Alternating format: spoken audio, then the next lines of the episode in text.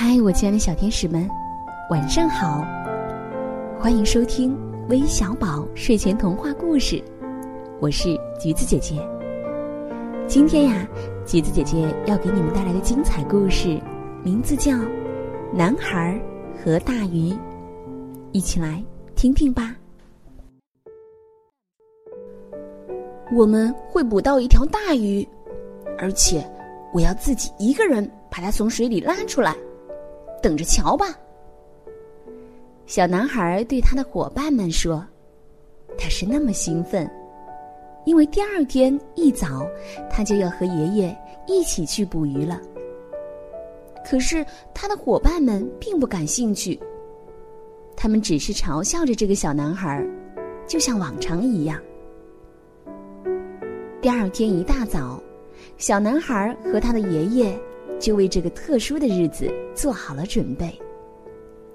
想到要和爷爷捕一整天的鱼，小男孩都等不及了呢。因为从他记事开始，爷爷就给他讲这条大河里的鱼儿的故事。爷爷坐在独木舟的船头，小男孩坐在船尾，他们平稳的划着木船。在丛林深处穿行。终于到了这一天，他要让其他男孩看看，他会带一条大鱼回家。当他们划过一片长满睡莲的水域时，小男孩说：“爷爷，给我讲讲那些住在睡莲底下的鱼儿的故事吧。”哦，那个故事我已经给你讲过很多遍了。而且，我们现在该下钩了，必须很安静。或许我们会很幸运，钓到今天的第一条鱼。小男孩兴奋极了，他做梦都想带一条大鱼回家。他们耐心的等待着第一条鱼咬钩，等啊等啊。一条鱼都没有。他们把小船划远了点儿，换了个地方下钩，但还是没有收获。好像大河把所有的鱼都藏了起来。爷爷看着小男孩说：“别难过，我们把网撒下，休息一会儿吧。到那时。”你会看到我们的网里有多少大鱼？太好了，爷爷！小男孩说着，起身帮爷爷把网撒了下去。水面上只能看见一小块木头浮标漂浮着。当他开始来回动时，就说明有鱼游进了网里。爷爷和小男孩。看着浮标，静静的等着。从靠近岸边的一个地方望去，他们能看到整条大河。小男孩着迷的盯着那个浮标。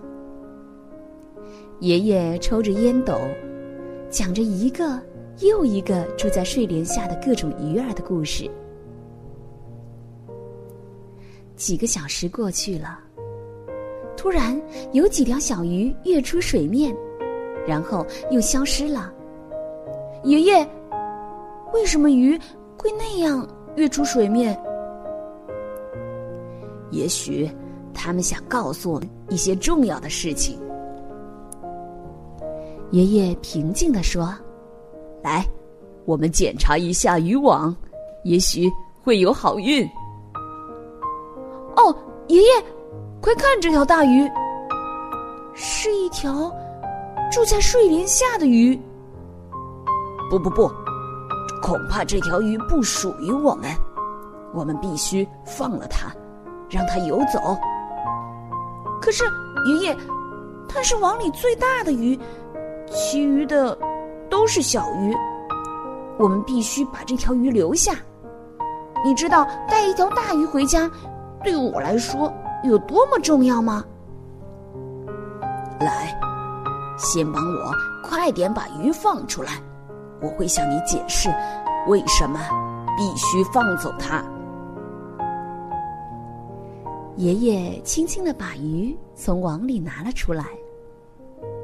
你看见他嘴里的小鱼了吗？那都是他的孩子。这就是我以前给你讲过的龙鱼。雄性龙鱼是世界上最好的爸爸。小鱼会在他们父亲的嘴里生活一个月，它保护着他们的安全。在这段时间里呀，没有人会捕捉龙鱼，否则他的孩子们也会死掉。龙鱼对我们很重要，因为它们会吃让人生病的蚊子。爷爷把这条大鱼放到了小男孩的手里，说：“你必须决定哪个更重要，是把这条鱼带回家。”让你的朋友们看看你有多厉害，还是让这个鱼爸爸和他的孩子们在这条大河里平安的生活？小男孩微微一笑，轻轻的把这条鱼和他的孩子们放回了水中。老人拥抱着自己的孙子，我真为你骄傲。今天，你已经变成了一个真正的男子汉。